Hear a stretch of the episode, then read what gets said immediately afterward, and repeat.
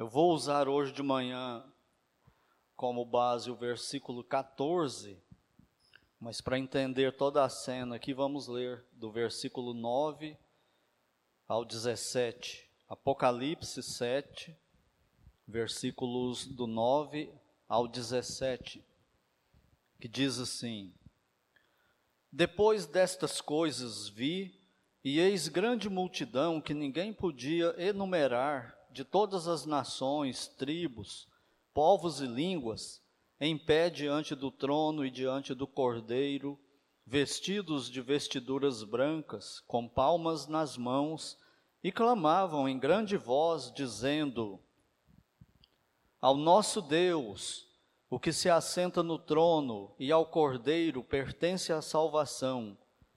Todos os anjos estavam de pé, rodeando o trono, os anciãos e os quatro seres viventes, e ante o trono, se prostravam sobre o seu rosto e adoraram a Deus, dizendo: Amém.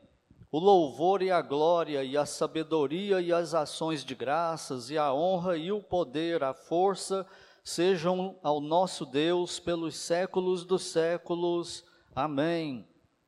Um dos anciãos tomou a palavra dizendo: Estes que se vestem de vestiduras brancas, quem são e de onde vieram?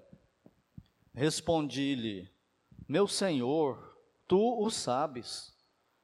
Ele então me disse: São estes os que vêm da grande tribulação, lavaram suas vestiduras e as alvejaram no sangue do Cordeiro, razão porque se acham diante do trono de Deus e o servem de dia e de noite no seu santuário e aquele que se assenta no trono estenderá sobre eles o seu tabernáculo.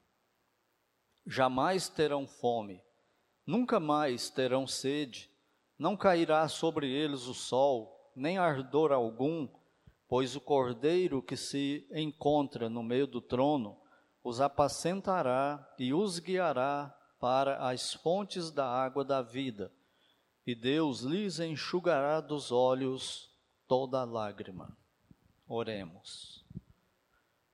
Pai Santo e bendito Deus, no nome do Senhor Jesus Cristo, mais uma vez nós estamos em oração na tua presença, gratos ao Senhor pelo dia até aqui, pelo culto de oração que tivemos, pelo café da manhã juntos e agora também juntos cultuando ao Senhor neste culto. Pai bendito, nós estamos agora com a tua palavra aberta e, como sempre, nós reconhecemos a nossa limitação quanto a ela.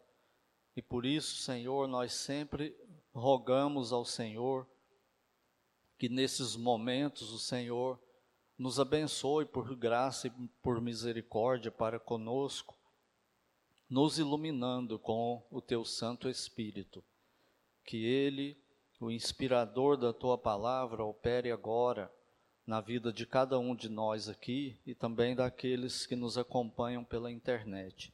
Que o Senhor use tudo isso para a tua honra e tua glória e para o nosso bem e até mesmo para a salvação de alguém que o Senhor queira salvar nesta manhã.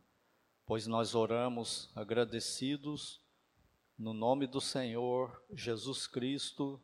Amém. Continuando então o nosso estudo sobre revisando as bases da nossa fé bíblica, estamos aí no finalzinho né, do nosso estudo sobre a doutrina do Espírito Santo. E o assunto de hoje é o ministério do Espírito Santo, à medida que o tempo no plano de Deus vai chegando ao fim no final da história. Nós vimos o ministério dele, já o que ele está fazendo hoje no mundo, tanto nos incrédulos quanto também aos crentes, e lembrando né, que uma das coisas que ele faz em nós é, é produzir a guerra das guerras, a guerra santa. O Espírito Santo habitando nos salvos, nos conduzindo para nós rejeitarmos o pecado e para nós buscarmos a santidade, a comunhão com Deus, imitarmos Deus aqui na terra, imitarmos o Senhor Jesus Cristo. Então, o Espírito Santo habitando no crente o tempo todo, ele está fazendo esse ministério em nós. Em contrapartida, habita em nós ainda a natureza pecaminosa. Porque quando o pecador é salvo, a natureza pecaminosa não se arrepende, a natureza pecaminosa não é melhorada, a natureza pecaminosa não é regenerada, ela não é salva, ela continua sendo como sempre foi, querendo ser Deus.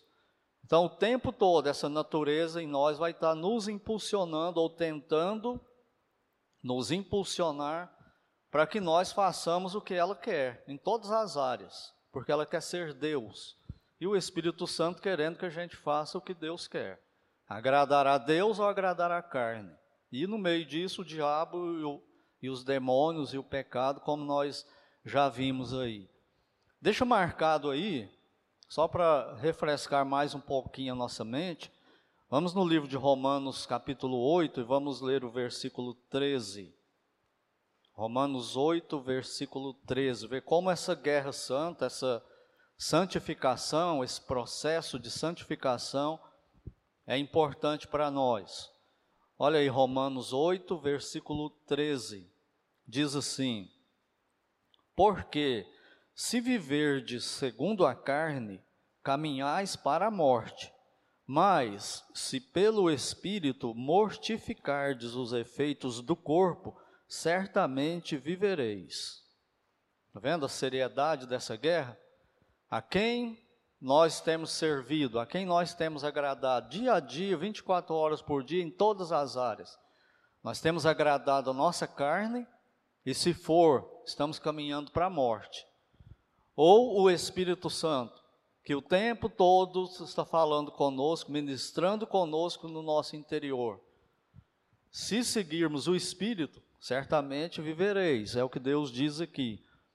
Mas olha ainda, primeira Primeira carta de Paulo a Timóteo, capítulo 6.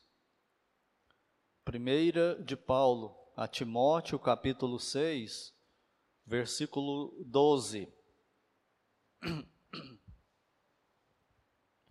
Olha a ideia militar que ele usa aí, de guerra.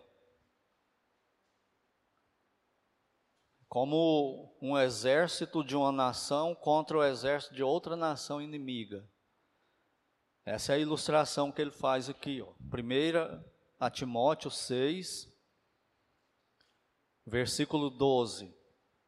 Combate o bom combate da fé, toma posse da vida eterna, para a qual também fostes chamados, e de que fizeste a boa confissão perante muitas testemunhas. Muitos têm interpretado isso aqui errado, né? Com, querendo ensinar aqui salvação pelas obras, que ele fala aí, toma posse da vida eterna. Então eles interpretam essa frase como dependendo de nós, pecadores, tomar posse da vida eterna. Mas lendo a Bíblia toda, né, você vai ver que não é essa a ideia. A ideia aqui é, mesmo, é parecida com o que aconteceu com Deus, Israel e a terra prometida. Deus não deu a terra prometida para Israel, mas quando Israel chega lá, o que, que Deus fala para Josué? Reúna o exército, parte para a guerra e conquista a terra que eu já dei para vocês. Porque isso aí Deus não ia fazer para Israel, Israel ia ter que fazer. Então, na santificação, é algo muito parecido com isso. Deus já nos deu os meios, o Espírito Santo habitando em nós, Ele é Deus onipotente, pode desenvolver todos aqueles frutos, inclusive domínio próprio, e todas as outras coisas que nós precisamos. Temos Deus dentro de nós, o Espírito Santo habitando em nós, temos a palavra de Deus que Ele nos deu, mostrando para nós como deve ser a nossa conduta, e nos dá a capacidade, pelo Espírito Santo, de entender, de aceitar a autoridade da Bíblia sobre nós e colocar em prática. Então, nós estamos equipados por Deus para isso. Agora, o que, que nós temos que fazer? A mesma coisa que Paulo fala aqui para Timóteo: toma posse da vida eterna. reconheça os seus os pecados na sua vida, admita, não põe culpa em ninguém e parte para a guerra contra eles e para a sua natureza. Ou você mata a sua carne ou ela te mata espiritualmente. Não tem como fazer paz aqui. É questão de matar ou morrer. Ou a carne mata a vida espiritual do crente, ou o crente mata as manifestações da carne. É desse jeito. Mas, então, esse lutar assim, né? Esse lutar desse jeito aí, nós precisamos lutar, ele, entrar nessa guerra com postura de vencedores. O que, que significa isso? Significa entender isso e aceitar. Todo pecado que eu vivo, ou todas as tentações, são possíveis de eu dizer não para elas. Todo pecado que eu caí e caio, a culpa é minha, não é de ninguém mais. E eu tenho que tirar isso da minha vida. Eu tenho que matar isso na minha vida. E Deus em Cristo me capacitou com o Espírito Santo e com a palavra dele para eu viver assim. Então eu vou para cima desse pecado. Eu vou acabar com isso na minha vida. Entendeu? Essa é a postura de vencedor. Agora, se o crente for mais ou menos assim, ó, não, sabe por quê? Isso é da minha natureza.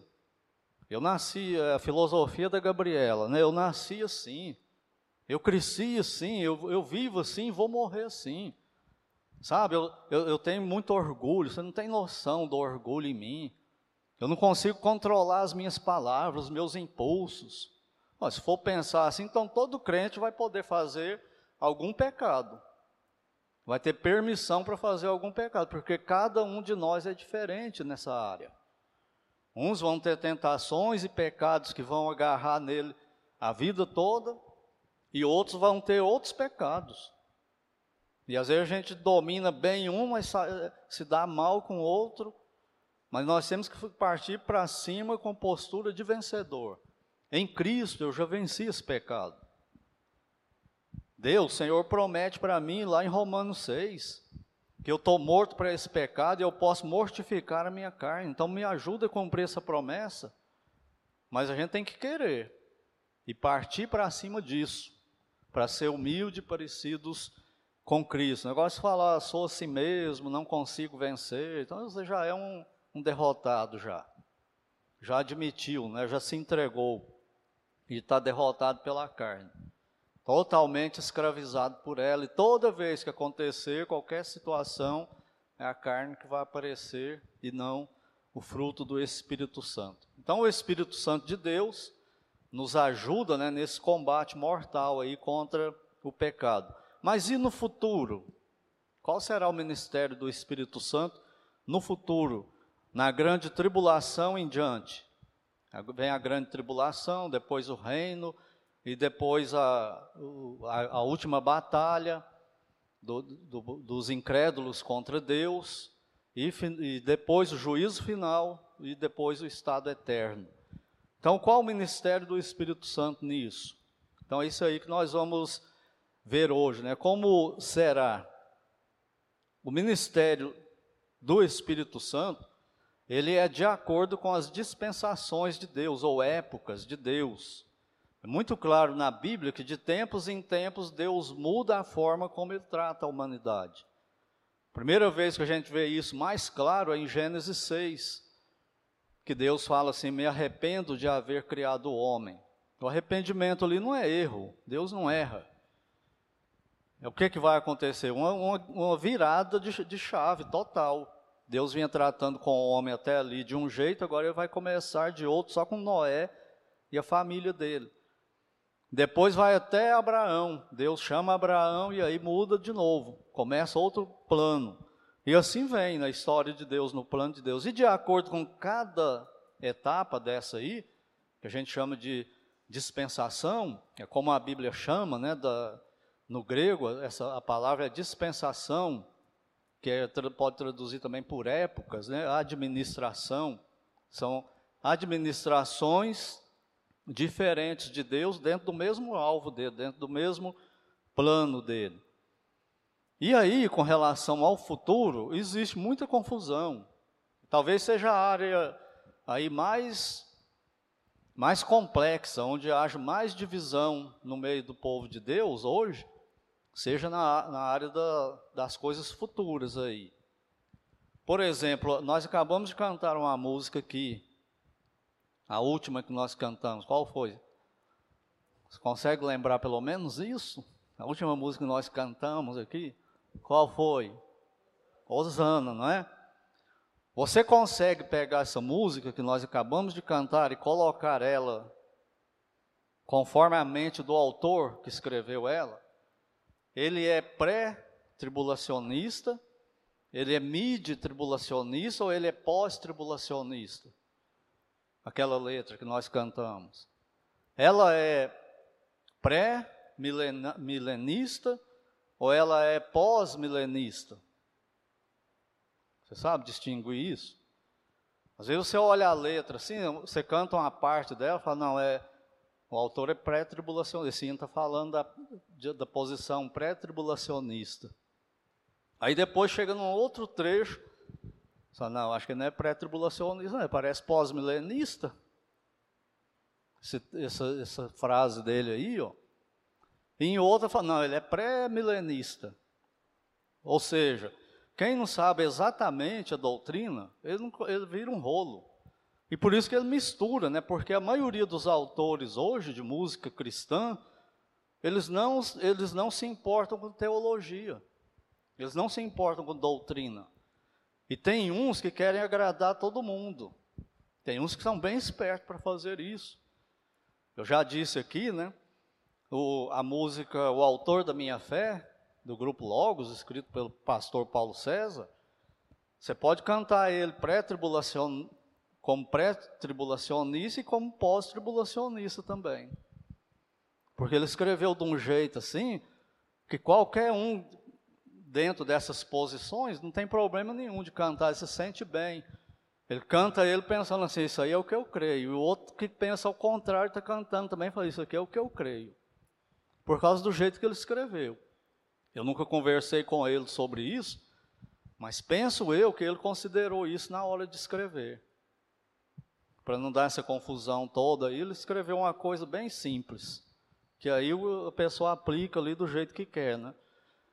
Que não deve ser assim, com simploriamente, como eu falei, que do jeito que quer. Não, a Bíblia não é de particular interpretação. Você tem que estudar, estudar, estudar e chegar a um denominador comum para a sua fé e falar: eu creio isso aqui, isso aqui é a minha fé, isso aqui que eu creio, isso aqui que a palavra de Deus diz, é isso que eu vou pregar, é por isso aqui que se tiver que morrer, eu vou morrer, não vou negociar. Só que vai ter interpretação diferente, mas cada um que crê diferente tem que ter essa convicção. Ele não pode estar lá porque caiu de paraquedas, achou bonito, não, ele vai dar conta disso para Deus no dia do tribunal de Cristo. Então, vamos continuando aqui. Esse período da igreja, ele começou em Atos capítulo 2, quando o Espírito Santo desce para habitar no corpo dos crentes e vai até o dia do arrebatamento. Então, esse é o período da igreja. E aí, vai ter o arrebatamento da igreja, os crentes saem aqui da terra. E o que, que acontece com o Espírito Santo aqui? E aí entra as posições as interpretações, né? Então eu vou falar aqui, obviamente, a nossa, né? A posição que nós abraçamos, que é a, a dispensacionalista. Essa grande tribulação que está pela frente aí, que o Senhor Jesus Cristo falou tanto, Lembre que quando o Senhor veio aqui na terra, ele pregou mais sobre o inferno do que sobre o céu, chamando a atenção dos pecadores para o arrependimento. Então a igreja é tirada da terra, depois começa a tribulação aqui, um período de sete anos. É, nós interpretamos como sendo a última semana da profecia de Daniel 9. Lá tem uma profecia de 70 semanas, cada semana lá é um ano. Então tem um período da última semana que não se cumpriu, está pela frente aí ainda. Ele não aconteceu ainda, vai acontecer. Tempo de angústia de Jacó, grande tribulação, septuagésima semana de Daniel, tudo isso aí está falando da mesma coisa, que é a grande tribulação. E, será um período de sete anos. E é muito comum no meio nosso, batista regular, meio dispensacionalista em geral, uma crença, né? Numa coisa que eu imagino que está totalmente equivocado. E é até comum você ouvir crentes falando isso. É que no período da tribulação o Espírito Santo vai ser retirado da terra. Já ouviu isso aí? Já falou isso para alguém? Ó, durante a tribulação o Espírito Santo vai sair da terra. E aí vai vir o anticristo e o pau vai comer aqui na terra e a coisa não vai ser boa, não. Então o que a Bíblia fala daqui para o fim é só coisa negativa, né? Apostasia, é, Romanos 1, a sociedade um caos, 1 e 2 Timóteo falando de tempos difíceis, um povo rebelde, mais, filho que não obedece pai, marido e esposa que não se amam, e, a sociedade está se desenhando aí. É tudo ruim. Até a vinda de Cristo para o milênio, no final. Então, mas nesse período aí da grande tribulação, é muito comum acreditar nisso. Eu, eu fui salvo né, no meio dispensacionalista e sempre ouvi isso. Durante a tribulação, o Espírito Santo será retirado da terra, será retirado do planeta. E aí vem o mal, o anticristo vem e, o, e o, todo aquele mal com ele, o diabo atuando através do anticristo e tudo mais. Qual o equívoco com essa ideia de que o Espírito Santo vai ser retirado da terra? Primeira coisa é teologia básica. Um dos atributos de Deus é onipresença. O Espírito Santo é Deus. Ele é Deus.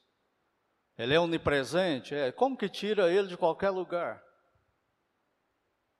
Como é possível qualquer lugar não estar na presença de Deus 24 horas por dia, o tempo todo? Se acontecer isso, Deus perdeu a onipresença. A onipresença de Deus o, o que causa muitas vezes o equívoco para entender a onipresença de Deus é porque nós acostumamos com a expressão Deus está em todo lugar ao mesmo tempo, não é?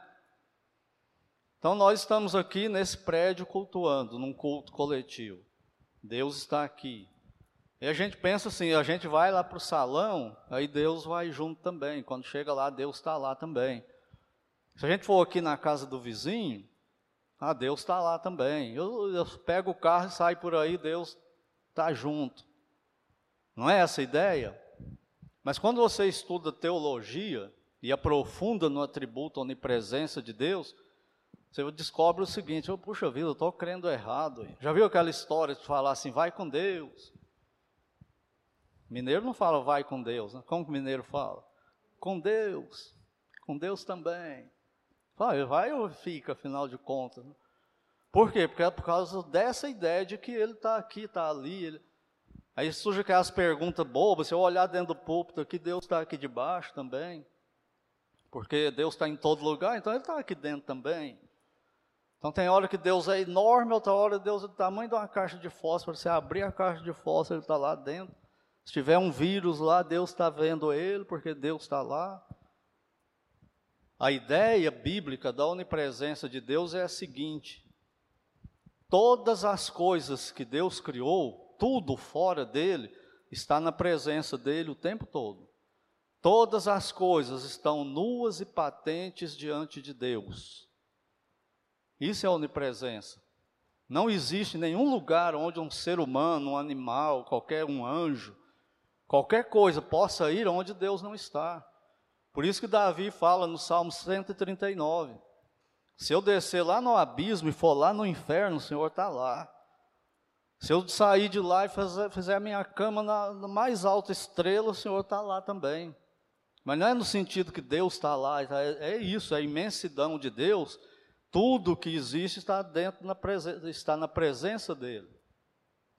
Por isso que ele contempla tudo e todos o tempo todo. Isso é a onipresença de Deus. Então, a pessoa não tem para onde fugir de Deus. Por quê? Porque onde quer que você for na criação dele, está dentro da presença dele. Ele está te vendo.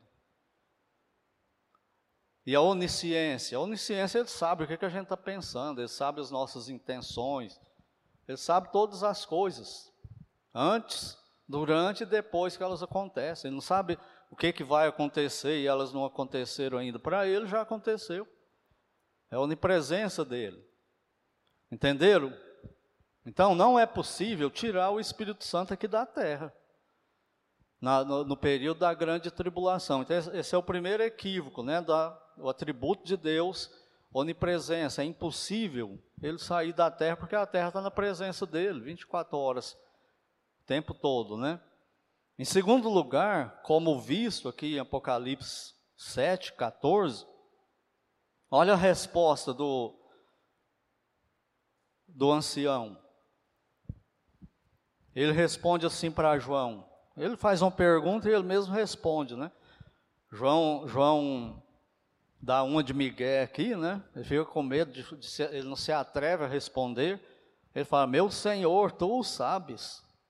O ancião pergunta para ele, né? Esses vestidos de branco aí, na presença de Deus, João, quem são eles? Aí o João parece que fica com medo de, de se arriscar, né? E fala: Senhor, tu o sabes. E aí o ancião fala para João: Quem são eles? São estes os que vêm da grande tribulação lavaram suas vestiduras e as alvejaram no sangue do cordeiro. O que, que significa isso? Como que a Bíblia diz que um pecador é salvo? Por ministério de quem? Dele mesmo? De quem? Do Deus Espírito Santo. Ele tira a venda que o diabo colocou, como fala em 2 Coríntios 4, e ele faz com que aquela morte em delito e pecado seja vencida, e o pecador então começa a ver que ele é culpado, e que ele é justamente culpado, e ele começa a ter medo de Deus, no sentido de condenação eterna. E aí que o Senhor Jesus Cristo é a resposta para isso. Que o Senhor Jesus pode resolver isso para ele. E o Espírito Santo então produz a fé salvadora, e ele vai e se entrega para Cristo como ele se rende a Cristo, como Senhor Salvador dele. É possível acontecer isso sem o ministério do Espírito Santo? Então, como que esse povo foi salvo durante a tribulação sem o Espírito Santo aqui? Entenderam? Quem que faz a conversão desse povo aqui, a regeneração, produz a fé? O Espírito Santo. Ele vai estar aqui do mesmo jeito. Continua o ministério da conversão. É um dos períodos da grande tribulação. Se tem uma coisa boa nela, é o aspecto missionário. Vai haver conversões durante a tribulação como nunca houve no mundo inteiro. Durante a tribulação. Então, aquele povo que fala de todas as tribos, povos e línguas e tal, é grande tribulação. E de onde, eles se, onde se converterão tanta gente? Eu penso que quem ouviu o Evangelho hoje rejeitou, não, não terá oportunidade de crer depois, segundo Tessalonicenses 2. É por esse motivo que Deus lhes enviará a operação do erro para crerem na mentira, porque rejeitaram o amor do Evangelho para serem salvos. Então, quem vai se converter, esses milhões ou talvez bilhões de pessoas? Pessoas que nunca ouviram o verdadeiro Evangelho. Gente, é assustador demais você conversar hoje com pessoas no Brasil evangélicas que vão para uma igreja chamada evangélica todo fim de semana e ver que essa pessoa não é salva. Ele nunca ouviu o evangelho verdadeiro. Você fala para ele assim: então faz o seguinte, você é evangélico? Sou. Então você é crente? Ah, eu não sei o que é crente, não, mas acho que eu sou crente. Então, então me evangeliza. Por que, que eu tenho que ser igual a você? Por que, que eu tenho que ir para a sua igreja? Me fala aí. Ele começa a falar, fala, puxa vida, não tem noção do que é o Evangelho. Fala de poder de Deus, de, de bênçãos materiais, de, de sabe, faz um, uma, usa né, uma série de frases bíblicas, entre aspas. Mas com relação ao Evangelho da salvação, nunca foi salvo. Nunca entendeu por isso que a gente decepciona tanto com o evangélico. É por isso. É porque está numa igreja que tem a ver com o evangelho, mas ele mesmo não tem Cristo. E o evangelho sem Cristo é inferno. ser evangélico sem ter Cristo é igual ao inferno. Então, essas pessoas que nunca ouviram vão ser salvas. E no resto do mundo, nos países onde o evangelho ainda não, não prosperou, não chegou chegando mesmo ainda. Aquela janela lá, qual que é o número? Ponto 40 lá, alguma coisa? Hã? 1040, né? Então, só ali tem bilhões de pessoas que nunca ouviram o Evangelho. E por que, que a gente não consegue entrar lá com missões? Manda um missionário para lá, não consegue entrar. Por quê? Porque eu imagino que Deus está guardando aquilo lá para um propósito. A hora que chegar a hora, fala, vai. Aí vai um pouco daqueles 140 mil, 144 mil, e aí vai ter conversão, aqueles 144 mil parece que vão ganhar mais almas do que a igreja todinha na história dela. Por quê? Porque é um período de Deus, que Deus está tratando ali. É para ser assim. Então, quem vai fazer essa, quem vai agir com tudo isso? O Espírito Santo. O, que que acontece então com relação ao Espírito Santo no mundo?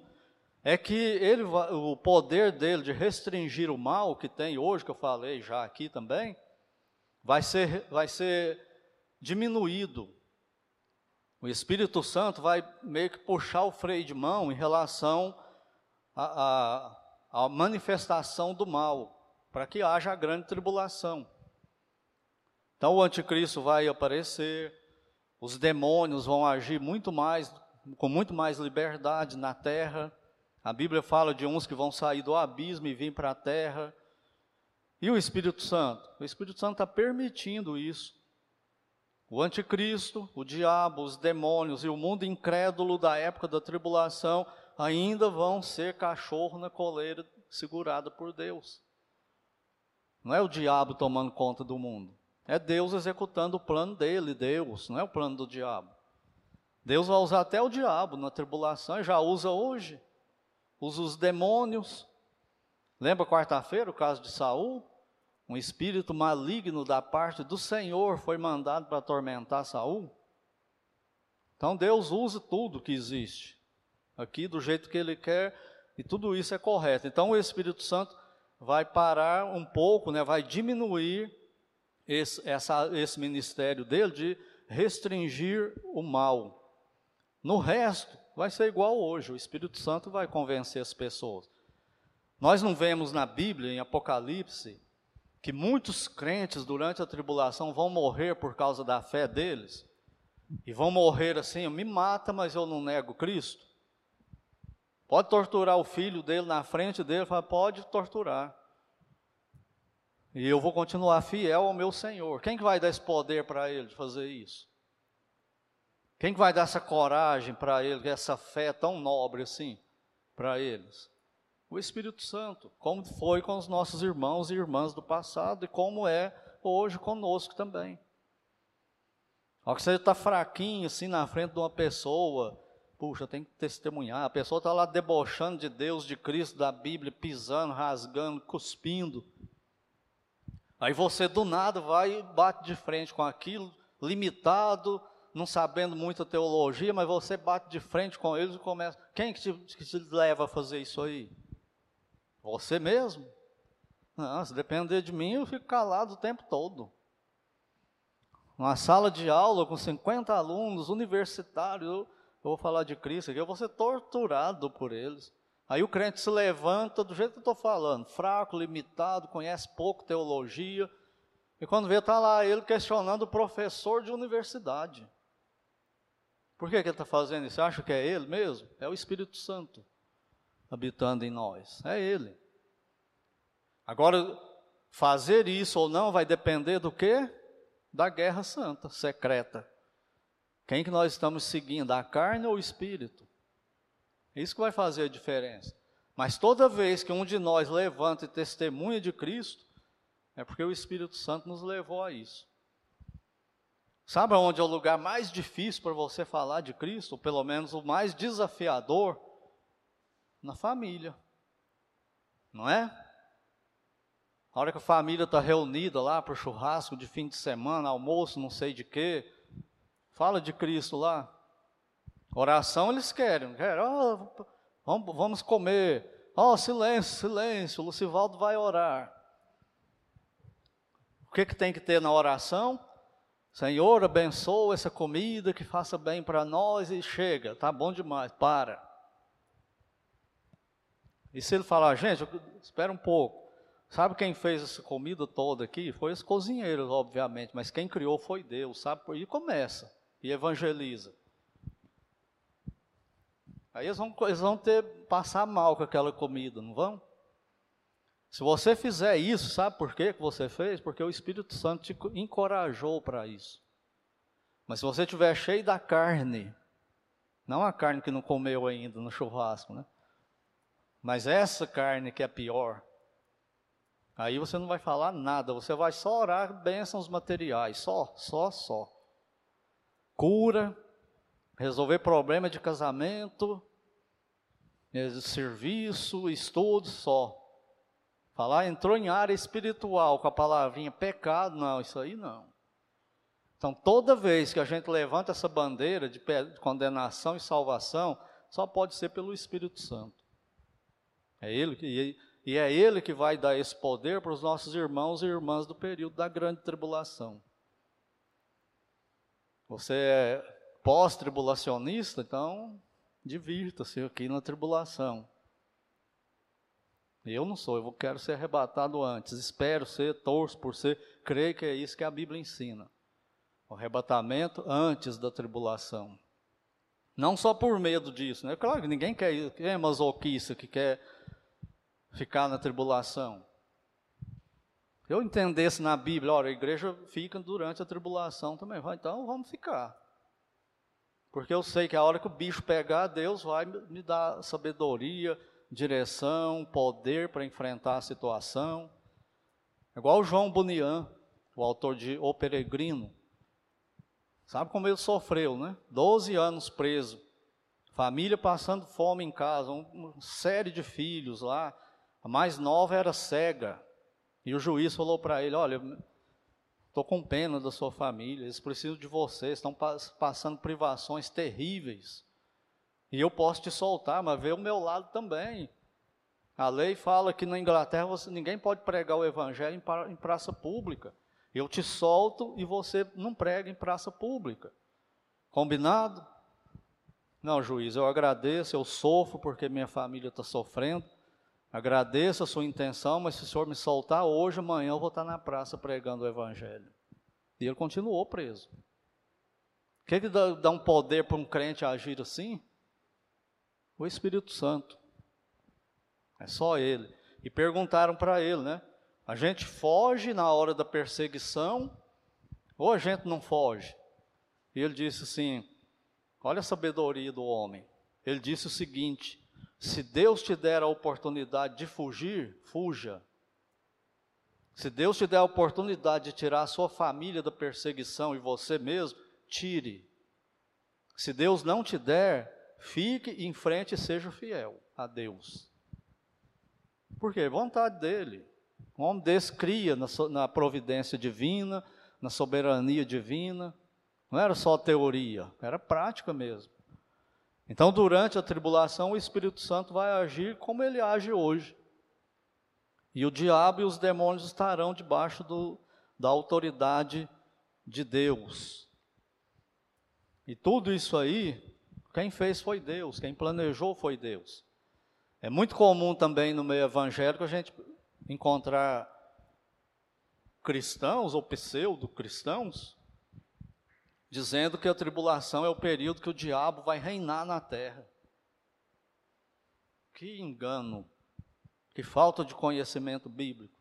Quando na história bíblica, no plano de Deus, que o diabo vai reinar em qualquer lugar que seja? Essa é maior frustração dele, ele nunca vai reinar em lugar nenhum, nunca vai ser adorado em lugar nenhum. Na tribulação, muitos vão seguir ele pelo anticristo, né? Mas ele não aguenta ficar disfarçado. Vai chegar um momento que ele se revela, a hora que ele se revela, o povo pula fora dele, principalmente os judeus. E aí parte para cima. Aí o bicho pega mesmo no final da tribulação, nos três, nos três anos e meio por último. Por quê? Porque o povo não quer adorar ele. E ele vendo aquele tanto de conversão e ele não pode fazer nada. Então o diabo não reina aqui, não reina em lugar nenhum, e nunca vai reinar, nem no inferno. No inferno ele vai ser atormentado pelos séculos dos séculos, igual qualquer outro ser humano que estiver lá. Ele não vai reinar. Entenderam isso? Então, quem reina durante a tribulação? Deus reina durante a tribulação. Quem reina durante essa pandemia aqui na Terra? O diabo, o coronavírus, os cientistas, biólogos, governantes do mundo inteiro? Eles, na prática, né? Mas quem está por trás dele reinando absoluto é Deus, executando o plano dele, que a gente não entende bolhufas, na maioria. Mas é ele que está reinando. Não é o diabo, não é nada dessas outras coisas aí. Sempre foi, é e será Deus, o Senhor, do Senhor dos senhores. Então Deus executa o seu plano durante a tribulação. Depois nós vamos ver o ministério do Espírito Santo durante o reino milenar. Mas hoje, só para encerrar aqui as lições né, finais, primeira lição: por ser Deus onipresente, o Espírito Santo não pode ser tirado da terra. Essa é a primeira lição, óbvia, né? Durante a grande tribulação, ele ainda vai convencer, ele ainda vai regenerar pe pecadores, ele ainda vai consolar os crentes, ele vai fortalecer os salvos. Isso continua, do mesmo jeito. Segunda lição: apesar do mal e do caos vindouro, tudo ainda estará sob governo absoluto e soberano de Deus. É assim que é em tudo e eternamente. Isso devia ser óbvio para nós. Eu fiz questão de repetir aqui na conclusão. Porque parece que a hora que o bicho pega para nós aqui na terra, a gente esquece essa verdade. Deus está governando. A gente confia nisso ou não? A gente acredita nisso ou não acredita? Terceiro, nem no lago de fogo o diabo terá um, um plano dele. Ele nunca teve. E nunca vai ter também. Lá no lago de fogo, eternamente, ele vai estar cumprindo o plano de Deus. Ele vai estar sendo atormentado pela ira santa de Deus lá. Lá não é um lugar onde fala, o diabo chega lá e fala: agora aqui, agora aqui é comigo. Aqui Deus não vem, não, então eu vou mandar nesse negócio aqui. Não é assim. Ainda é lugar de Deus. É a prisão de segurança máxima de Deus, não é do diabo. E, quem, e ele é o diretor daquela prisão. Ninguém suborna ele, ninguém foge de lá. Ele está vendo todo mundo. Então não tem como. Esse é o Deus da Bíblia. E ainda, isso é, é o nosso consolo, é a nossa esperança, é a nossa motivação. Deus está no comando de tudo, o tempo todo. Quer chova, quer faça sol, quer a gente fique bem financeiramente ou não. Agora existem é, os problemas que a gente mesmo cria, né? Isso não é fatalismo, né? Às vezes a gente cria problema aqui, né? Consequência de pecado, escolhas erradas que a gente faz e Deus não vai tirar as consequências. Isso aí não era o plano original de Deus, você quis. E Deus permitiu isso aí, mas tudo isso aí está no controle dele desde a eternidade. E volto a dizer aquela, aquela frase, né? Que ajuda muito. Que é, Deus está no controle de tudo isso aí. E como que ele faz isso? Não tem a menor ideia. Você tem? Como que ele é soberano e o ser humano tem responsabilidade moral e tem liberdade para decidir algumas coisas, outras não, sofrer as consequências do que ele escolheu, e mesmo assim tudo isso é debaixo do controle soberano de Deus que nunca erra. Então isso aí nós vamos poder perguntar para ele lá no céu, Senhor, aquele negócio lá na terra que acontece, como que é aquilo lá? Eu nunca entendi. Ele vai falar, e vai continuar sem entender, porque eu não quis te revelar lá e não vou te revelar aqui, isso é da minha alçada. Ou então ele pode falar, vem cá, lá você não podia entender não, mas agora você está com a mente glorificada. Agora você pode entender. E talvez tem coisa que a gente nem vai precisar perguntar e já vai entender. Mas nós vamos ter que esperar chegar lá para saber isso aí, como que é. Uma das coisas aí, como que não vai ter família no céu, igual tem aqui na terra? Pensou seu Rubens, irmã e o Daci? Chegar lá no céu, olhar um para o outro e não ter essa ideia, assim, é minha esposa, é meu marido. Lembrar dos filhos, falar, meu filho, não tem isso no céu. Nós não temos noção disso, porque a gente nunca viveu isso. Vai lembrar? Eu creio que sim. O céu não, não significa amnésia. Cristo lembra da crucificação dele? Lembra. Então por que eu tenho que esquecer? Não, nós vamos lembrar, mas com a graça, né, cobrindo tudo. Mas nós vamos entender isso lá. A esposa que dá terra lá no céu não será esposa. O marido que dá terra lá no céu não será esposa.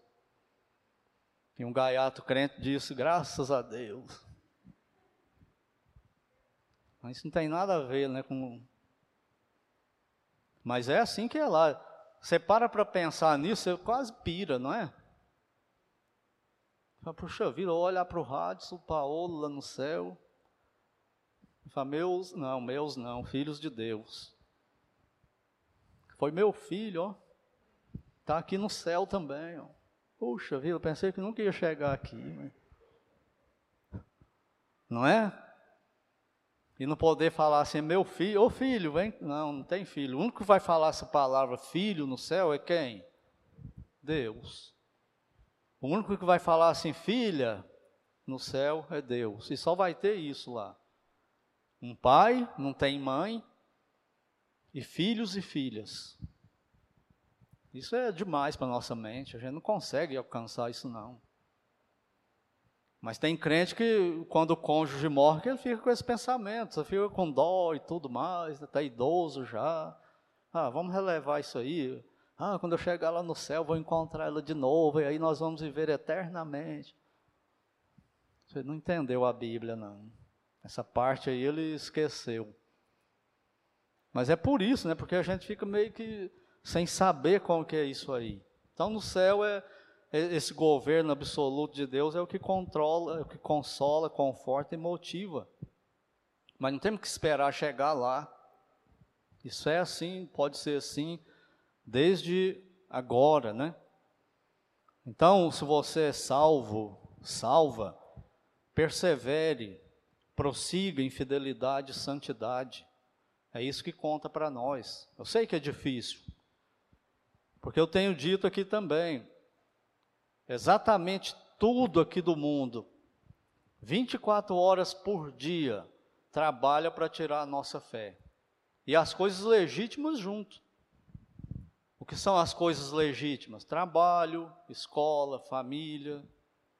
Talvez isso mais do que qualquer outra coisa. Para você criar um ídolo e pôr no lugar de Deus. Ah, porque eu estava trabalhando. Já viu que, que os crentes pensam que resolve tudo com Deus se ele usar essa frase? Eu estava trabalhando. Por que você não leu a Bíblia? Eu estava trabalhando. É igual o coronavírus hoje, pandemia, né? Por que isso? Ah, por causa da pandemia, aquilo por causa da pandemia, aquilo por causa da pandemia também. Tudo é trabalho, escola ou família. Aí virou ídolo. E o Senhor alertou para isso, né? Como foi nos dias anteriores ao dilúvio, no tempo de Sodoma e Gomorra. O problema deles foi isso aí. E vai ser assim quando eu voltar também. Ele alertou. Mas eu não tenho que fazer parte disso. Então, persevere. É tudo contra. O jogo da seleção, numa final, que hora que é? Na hora de um culto.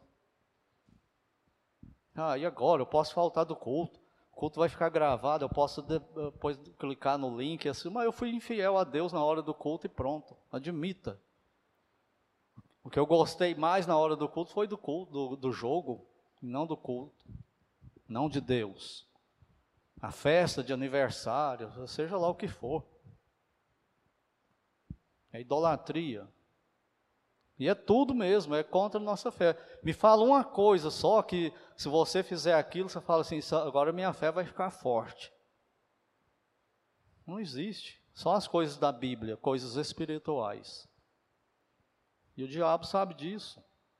Ele é o príncipe desse mundo aqui. E por último, o plano de Deus para o povo dele é a glória eterna com ele. Mas também ira onipotente e sob controle eternamente para os que rejeitam a sua graça e misericórdia demonstradas no Filho dele. Presta bem atenção nesses termos: ira onipotente, sob controle e eterna. Sabe por quê que tem que ser assim? Porque se não fosse, nem o diabo, nem os demônios e nem os pecadores humanos suportaria o lago de fogo e o inferno. Eles demorariam poucos segundos e morreriam, seriam exterminados. Mas como Deus não quer isso, Ele vai segurar eles vivos, eternamente, debaixo da ira santa e justa deles, porque eles rejeitaram o Filho dele. E não é eles vão passar a eternidade, é porque a eternidade não passa. Eles vão existir eternamente assim. E o único que pode te livrar disso é o Senhor Jesus Cristo. É correr para Ele, se entregar para Ele, se render a Ele como seu Salvador pessoal, seu Deus, seu dono, seu Senhor absoluto. Já fez isso? Então, se não fez, faça hoje. A graça dele está esperando, está aberta. Mas já vai chegar um momento que vai parar. E o arrebatamento vai ser esse momento. Você está ouvindo o Evangelho. Deus está oferecendo de graça está rejeitando o filho dele. Depois que essa chave virar, aí é só a ira dele. Aí não tem chance mais. Só para quem nunca ouviu o evangelho antes. Então renda-se ao Senhor hoje. Não deixe para depois.